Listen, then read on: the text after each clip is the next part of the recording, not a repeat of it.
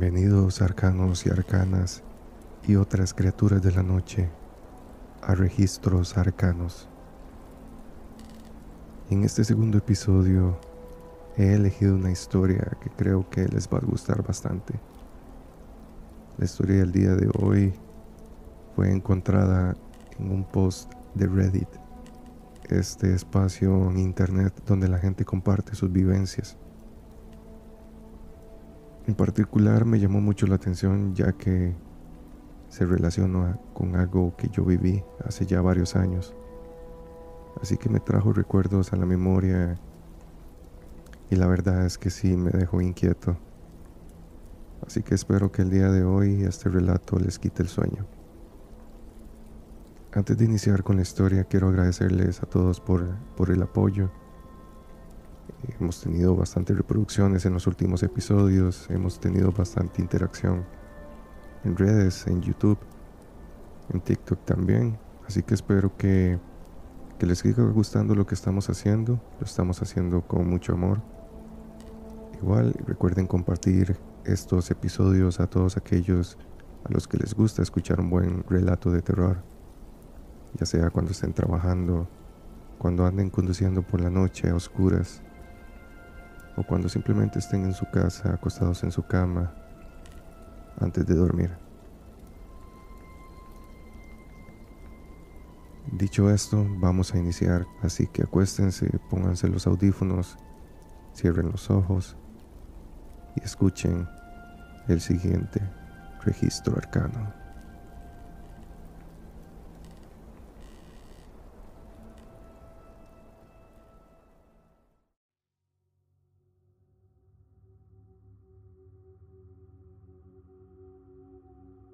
Todas las noches, sin importar el clima, algo camina por nuestra calle silbando suavemente.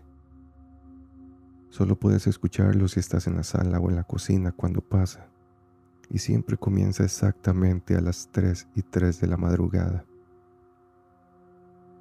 El sonido comienza débil en algún lugar cerca del comienzo de la calle, cerca de la casa de Carson. Vivimos a mitad de la calle por lo que el silbido pasa por delante de nosotros antes de desvanecerse en dirección al callejón sin salida. Cuando era más joven, mi hermana y yo en silencio íbamos a la cocina algunas noches para poder escucharlo. A mamá y a papá no le gustaba eso, y nos iría muy mal si nos encontraban ahí, pero nunca fueron demasiado duros con nosotros, ya que siempre nos apegamos a la única gran regla no trates de mirar afuera cuando el silbido pase. Mi barrio es un lugar divertido. He vivido aquí desde que tenía seis años y me encanta. Las casas son pequeñas pero bien cuidadas, patios de buen tamaño y hay muchos lugares para deambular. Hay muchos otros niños aquí de mi edad. Cumplí 13 años en octubre. Crecimos juntos y siempre jugábamos rayuela en el callejón sin salida o deambulábamos de patio en patio en el verano. Este fue un lugar muy bueno para crecer y tengo la edad suficiente para verlo. Solo hay dos cosas extrañas aquí, el silbido nocturno y la buena suerte. El silbido nunca me molestó mucho como dije, ni siquiera podía oírlo desde mi dormitorio. Pero a mamá y a papá no les gustaba hablar de ello, así que dejé de hacer preguntas. Mi padre es un tipo fuerte, alto y tranquilo. Tiene acento desde que se mudó a Estados Unidos cuando era niño. Su familia, mis abuelos, son de las islas, así es como las llaman. A mi padre solo lo veo intranquilo cuando aparece el silbido en ese momento comienza a hablar un poco más rápido. Sus ojos se le mueven más rápido y nos dice que no, le, que no lo pensemos tanto y que siempre recordemos la única regla, la gran regla. No trates de mirar afuera cuando el silbido pase. No es que pudiéramos mirar, aunque quisiéramos. Hay persianas en el interior de cada ventana piezas gruesas de lona pesada que tiran hacia abajo desde la parte superior y enganchan la parte inferior del marco de la ventana. Cada cerrojo incluso tiene un pequeño candado, aproximadamente del tamaño de lo que encontrarías en un diario. Mi padre cierra esas persianas todas las noches antes de que nos vayamos a la cama y guarda la pequeña llave en su habitación. Mi madre no sé qué piensa sobre el silbido. La he visto en la sala de estar antes de las 3 y 3 de la madrugada, cuando empieza el sonido. Podría verla si abriera la puerta solo una pulgada para echar un vistazo. Ella no está ahí a menudo, al menos no la he visto mucho, pero una o dos veces al mes creo que se sienta ahí, en la sala a solas, sentada en el gran sofá rojo, solo escuchando. El silbido tiene la misma melodía todas las noches. Es es muy alegre.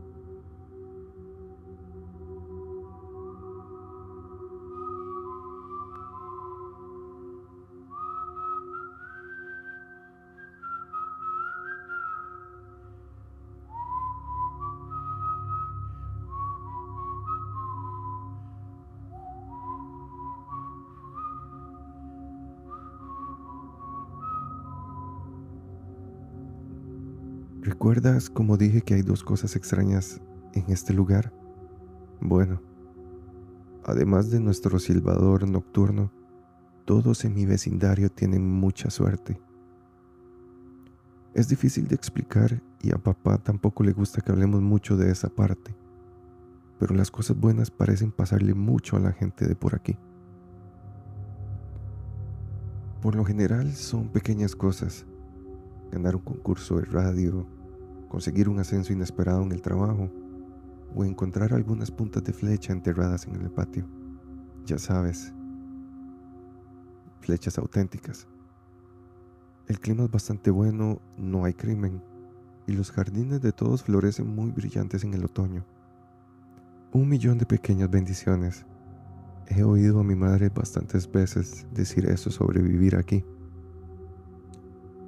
Pero la razón principal por la que nos quedamos aquí, por la que nos mudamos aquí en primer lugar, es mi hermana Nola.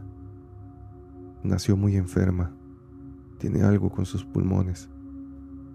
Ni siquiera pudimos llevarla a casa cuando nació, solo visitarla en el hospital. Ella era tan pequeña, lo recuerdo, pequeña incluso en comparación con los otros bebés. Una máquina tuvo que respirar por ella. Nos mudamos a nuestra casa aquí para estar más cerca del hospital. Tan pronto como nos mudamos aquí, Nola empezó a mejorar. Los médicos no pudieron averiguar el por qué. Lo atribuyeron a que a que estaban haciendo algo bien. Pero todos nos dimos cuenta de que estaban confundidos. Pero mis padres sabían, incluso yo sabía que la mejora de Nola era solo otra de las millones de pequeñas bendiciones que obtuvimos por vivir en nuestro vecindario. Así que es por eso que nos quedamos, incluso después de descubrir que, por cada pequeño milagro que sucede aquí todos los días, de vez en cuando, suceden algunas cosas malas. Pero solo suceden si buscas al silbador. Verás, nuestro vecindario tiene un comité de bienvenida. Aparecen con una cazuela de macarrones, un cesto de regalo y una carpeta de Manila cada vez que alguien se muda a nuestro vecindario. Son muy amables. Cuatro personas aparecieron cuando nos mudamos hace siete años. El comité hizo una pequeña charla. Me dieron unas barras de chocolate y se turnaron para sostener a Nola. Era su primera semana fuera del hospital, así que fueron muy cuidadosos. Entonces el comité pidió hablar con mis padres en privado, así que me enviaron a mi habitación, donde todavía me las arreglé para escuchar casi todas las palabras. El comité de bienvenida les dijo a mis padres lo agradable que era el vecindario. Realmente excepcional, pero difícil de explicar. Y luego les contaron a mis padres sobre el silbido aún más difícil de explicar, que ocurría todas las mañanas a las 3 y 3 y terminaba a las 3 y 5.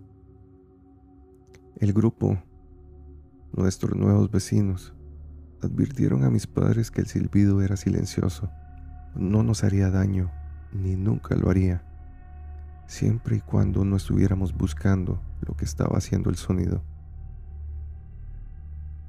Esa parte estresó a mis padres y metí mi oreja en la puerta esforzándome por escucharlos.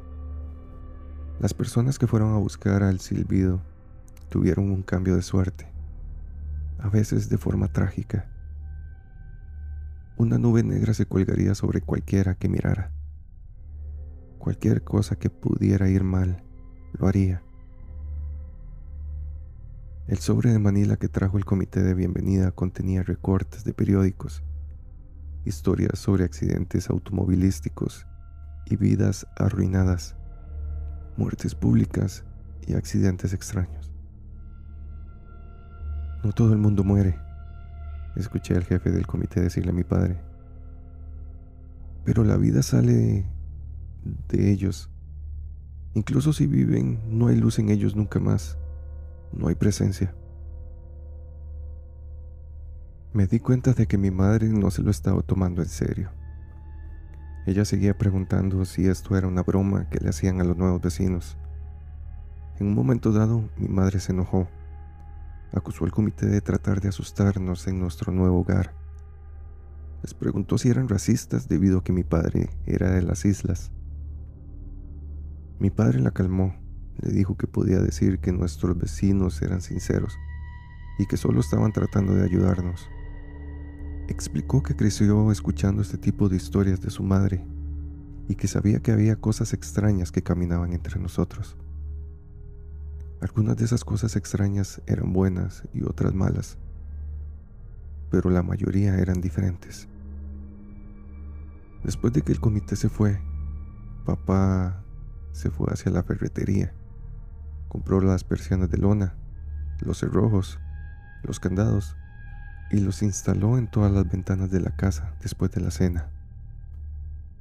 En esa primera noche en nuestra nueva casa, me arrastré de mi habitación a las 3 de la mañana, solo para encontrar a mi padre despierto sentado en el sofá de la sala, abrazando a mi hermanita. Mi padre levantó el dedo con un movimiento de quédate ahí pero luego di unas palmaditas en el sofá a su lado. Me senté y esperamos. Exactamente a las 3 y 3 escuchamos el silbido.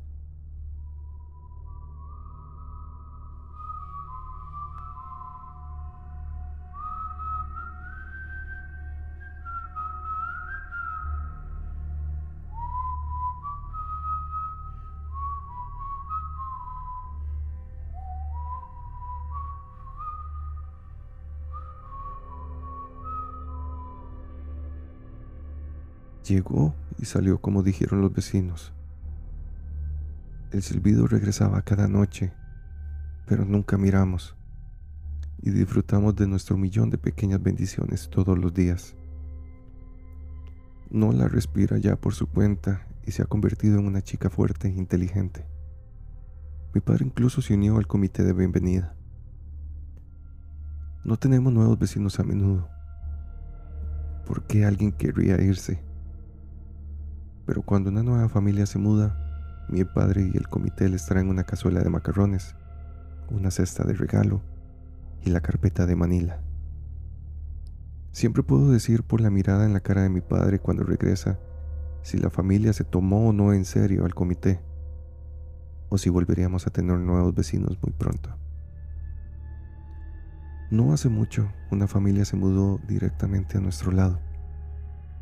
La anterior propietaria la señora Maddy, falleció a los 105 años. Ella había vivido una buena vida, una vida larga y feliz.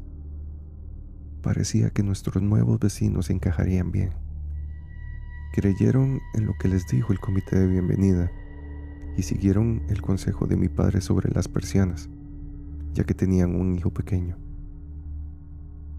Cualquiera que fueran los recortes de periódico que estuvieran en ese sobre de Manila, cualquiera que sea la evidencia, mi padre nunca nos dejó ver. Pero me imagino que debe haber sido algo terriblemente convincente, ya que nuestros nuevos vecinos se llevaban bien sin problemas durante el primer mes. Una noche, cuando nuestros nuevos vecinos tuvieron que irse de la ciudad, enviaron a su hijo, Holden, a quedarse con nosotros. Tenía 12 años, un año por debajo de mí en la escuela. No lo conocía bien antes de esa noche, pero tan pronto como sus padres lo dejaron después de la cena, me di cuenta de que iba a ser un mal momento. ¿Sabes quién siempre está allá afuera silbando todas las noches? Holden preguntó en el momento en el que los adultos salieron de la habitación. Los tres estábamos sentados en la guarida, viendo una película de Disney mientras cruzábamos los brazos frente a la televisión. Mi hermana y yo intercambiamos una mirada. No hablamos de eso, dije. Creo que ese bicho raro que vive en la gran casa amarilla de la esquina es el que silba, dijo Holden. ¿El señor Tobles? Mi hermana preguntó. De ninguna manera, es muy agradable. Holden se encogió de hombros. Debe ser un asesino psicópata, entonces. Vi a Nola que estaba muy tensa. No hablamos de ello, repetí. Vamos a mi habitación y juguemos Nintendo. Pasamos las siguientes horas jugando, comiendo palomitas de maíz y luego viendo más películas. Esa era una típica fiesta de pijamas, pero pude ver que Holden se estaba poniendo nervioso. Después de que mis padres nos desearon buenas noches, cerraron las persianas con candado y se fueron a la cama. Holden se levantó del pequeño colchón en el que estaba y caminó hacia donde Nola y yo estábamos sentados en mi cama. ¿Alguna vez has intentado buscar? preguntó. Ya casi es hora. Como la mayoría de las fiestas de pijama, habíamos ignorado convincentemente cualquier sugerencia de hora de dormir. Pero me sorprendió que tenía razón. Ya casi eran las 3 de la mañana. Suspiré. No. No lo hemos hecho.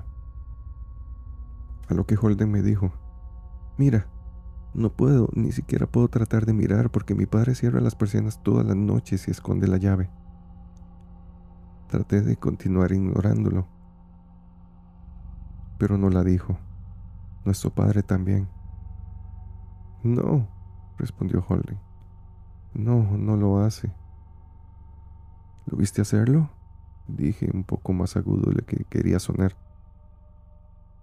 Holden sonrió. Tu padre cierra las persianas, sí, pero no esconde la llave. La mantiene justo en su llavero normal.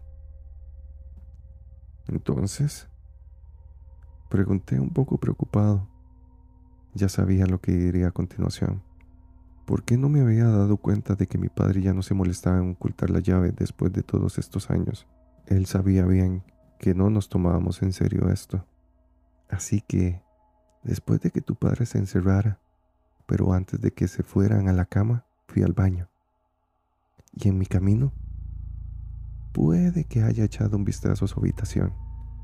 Y puede que haya visto el llavero de tu padre en su mesita de noche. Y tal vez fui y pedí prestada la llave de las persianas Nola y yo nos miramos fijamente y su sonrisa solo se hizo más ancha. Estás mintiendo, dije. Holden solo se encogió de hombros. Puedes comprobarlo si quieres. Solo abre la puerta de tus padres y mira. Verás su llavero ahí mismo, en la mesita de noche. Quédense aquí, les dije a ambos. No muevan ni un músculo. Me apresuré a la habitación de mis padres, pero al frente de la puerta dudé. Si Holden no estuviera mintiendo, mi padre estaría muy enfadado. Tenía miedo de pensar en ello, pero más miedo a una ventana abierta, con el silbador justo fuera. Abrí la puerta apenas una pulgada para poder ver y miré hacia adentro, pero estaba demasiado oscuro para ver. Respiré hondo y entré en la habitación. Dos pasos en la oscuridad y me quedé congelado. El silbido comenzó. Podía oírlo claramente desde la habitación de mis padres.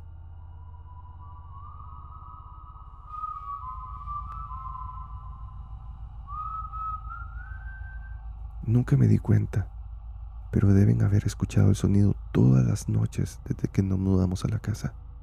Y nunca nos lo dijeron. No creo que pudieran dormir así.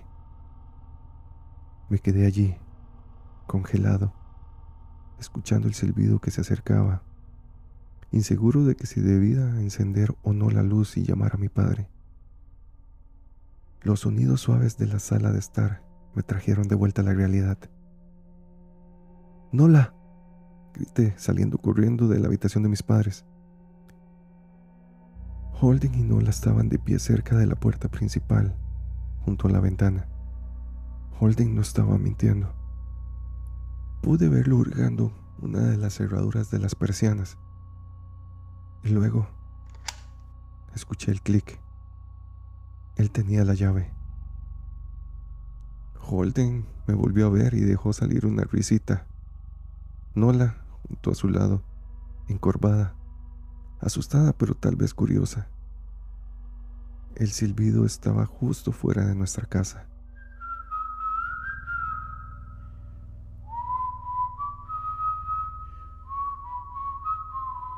Creo que hice un sonido, llamé, no me acuerdo.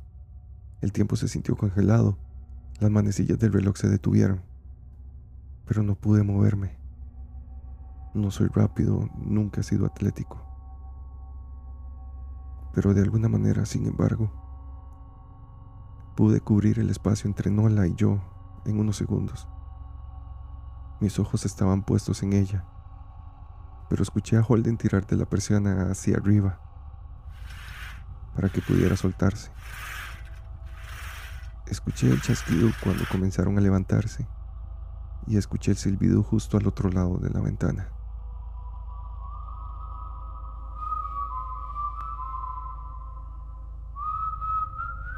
Yo tenía mis brazos alrededor de Nola y nos di la vuelta. Así que ella estaba mirando hacia otro lado de la ventana.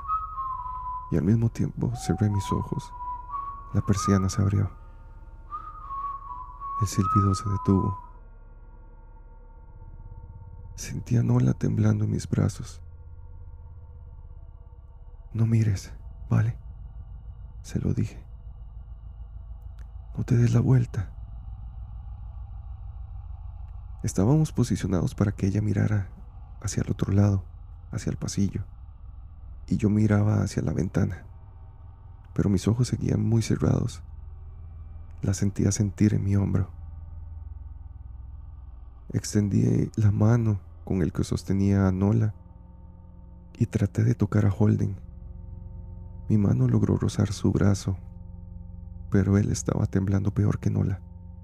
Holden, Pregunté.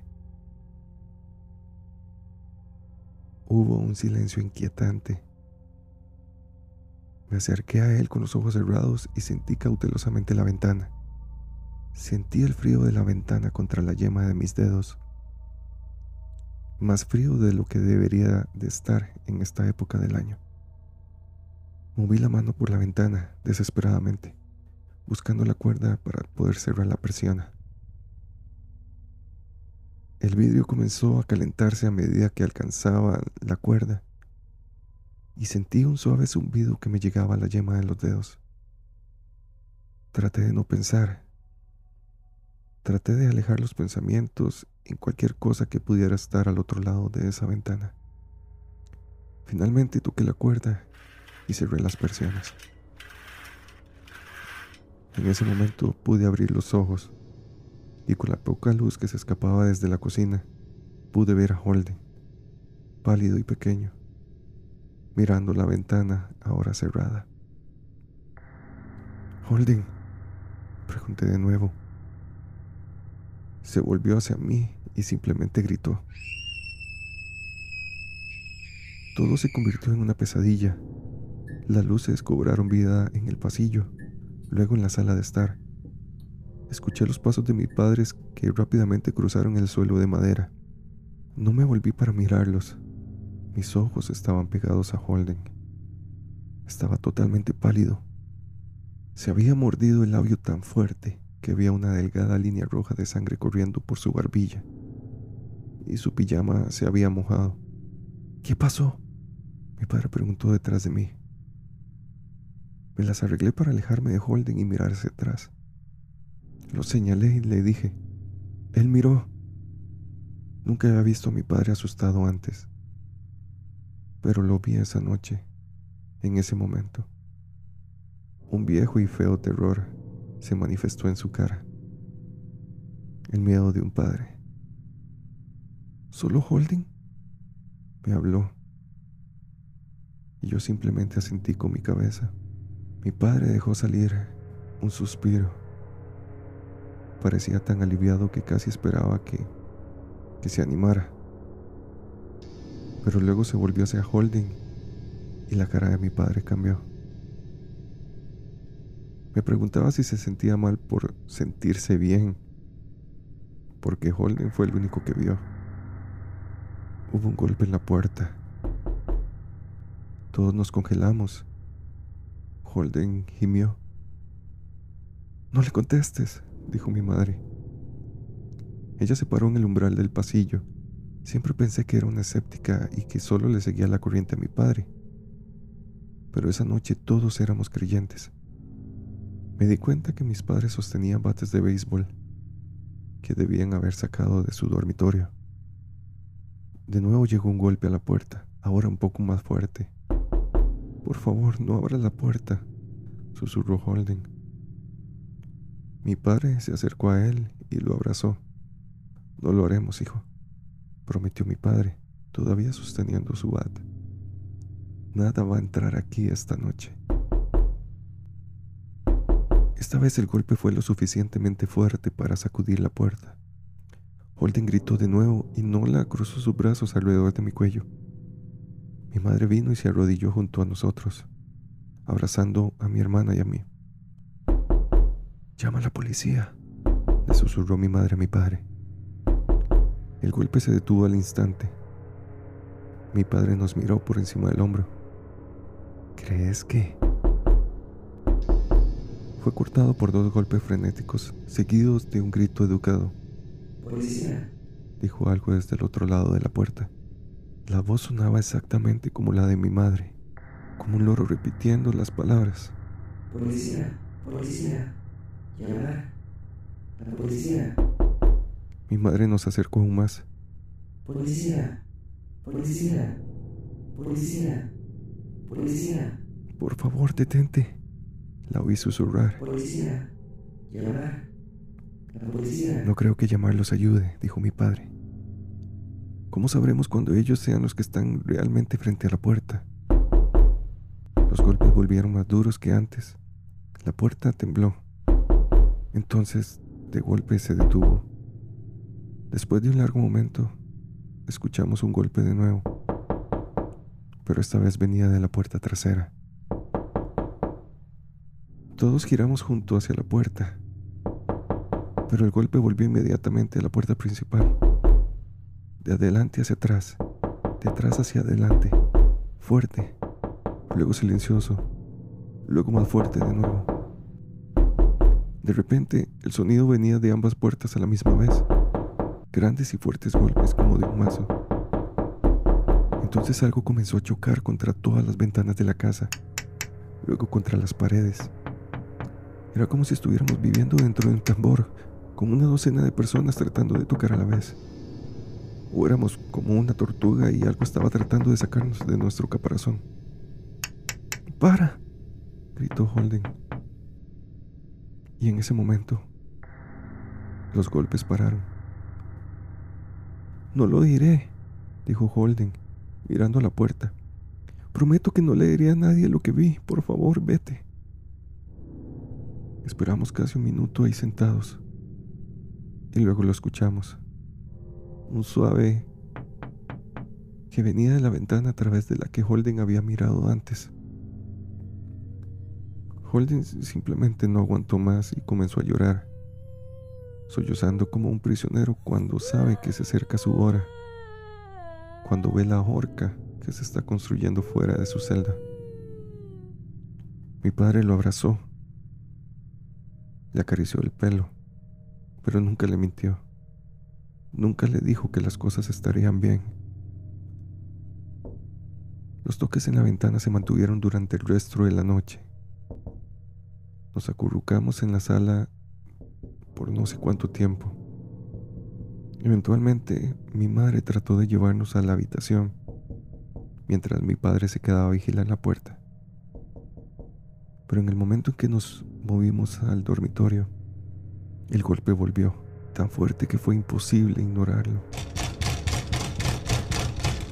Tenía miedo de que la puerta no pudiera soportar y cayera. Tuvimos que volver a la sala de estar. Y en ese momento el golpe se detuvo. Solo quedaba el... Ninguno de nosotros pudo dormir esa noche. Aquel golpe se detuvo alrededor de las 7 de la mañana. Ese es el momento en el que el sol sale aquí. Esperamos otras dos horas antes de que mi padre abriera las persianas nos hizo volver todos a la habitación. Lo escuché abrir la puerta y luego volver a entrar. Está bien, nos dijo. Ya está hecho. Los padres de Holden volvieron a la hora del almuerzo. Mi madre y mi padre acompañaron a Holden a su casa y se mantuvieron ahí durante bastante tiempo. Nola y yo solo mirábamos desde la ventana. Ella estuvo pegada a mí todo el día justo a mi lado, a veces tomándome de la mano. Cuando mis padres regresaron, parecían sombríos. Había una sombra en su cara, pero no nos dijeron lo que dijeron a la familia de Holden. Era domingo, así que todos pasamos el día juntos. Pedimos pizzas y vimos películas. Esa noche todo el mundo durmió en mi habitación. Nola y mi mamá en la cama conmigo y mi padre en la silla que había justo al lado de la cama. No hubo ningún golpe esa noche, ni ninguna noche desde entonces. No vimos mucho a Holden o a sus padres durante el resto de esa semana, pero para el jueves había un camión de mudanzas justo en la entrada de su casa. Nola y yo los vimos haciendo las maletas toda la tarde después de la escuela. Lo que más me llamó la atención fue lo cansados que se veían Holden y sus padres. Los tres tenían la misma palidez, bocas sombrías y ojos sin luz. Incluso desde el otro lado de la calle me di cuenta de que algo andaba muy mal. Holden y su familia se habían ido ya antes de la puesta del sol. Recuerdo lo que el comité de bienvenida nos había dicho cuando nos mudamos. No todos los que miran al silbador pierden la vida, pero si sobreviven, pierden esa luz, pierden el brillo y pasan el resto de su vida llenos de desgracias. Un millón de pequeñas tragedias. Creo que los padres de Holden deben de haber mirado, ya sea para consolarlo o para compartir la carga a veces veo a Nola feliz, joven y viva, y me pregunto qué habría sido si aquella noche hubiera mirado por la ventana. Yo también habría mirado para consolarla, para compartir esa carga. Me alegro de no tener que haberlo averiguado. Todavía vivimos en esa casa, en ese barrio Todavía escuchamos a nuestro silbador pasar todas las noches. Las bendiciones, la suerte Las cosas buenas aquí son demasiado buenas para irse. Pero somos cuidadosos.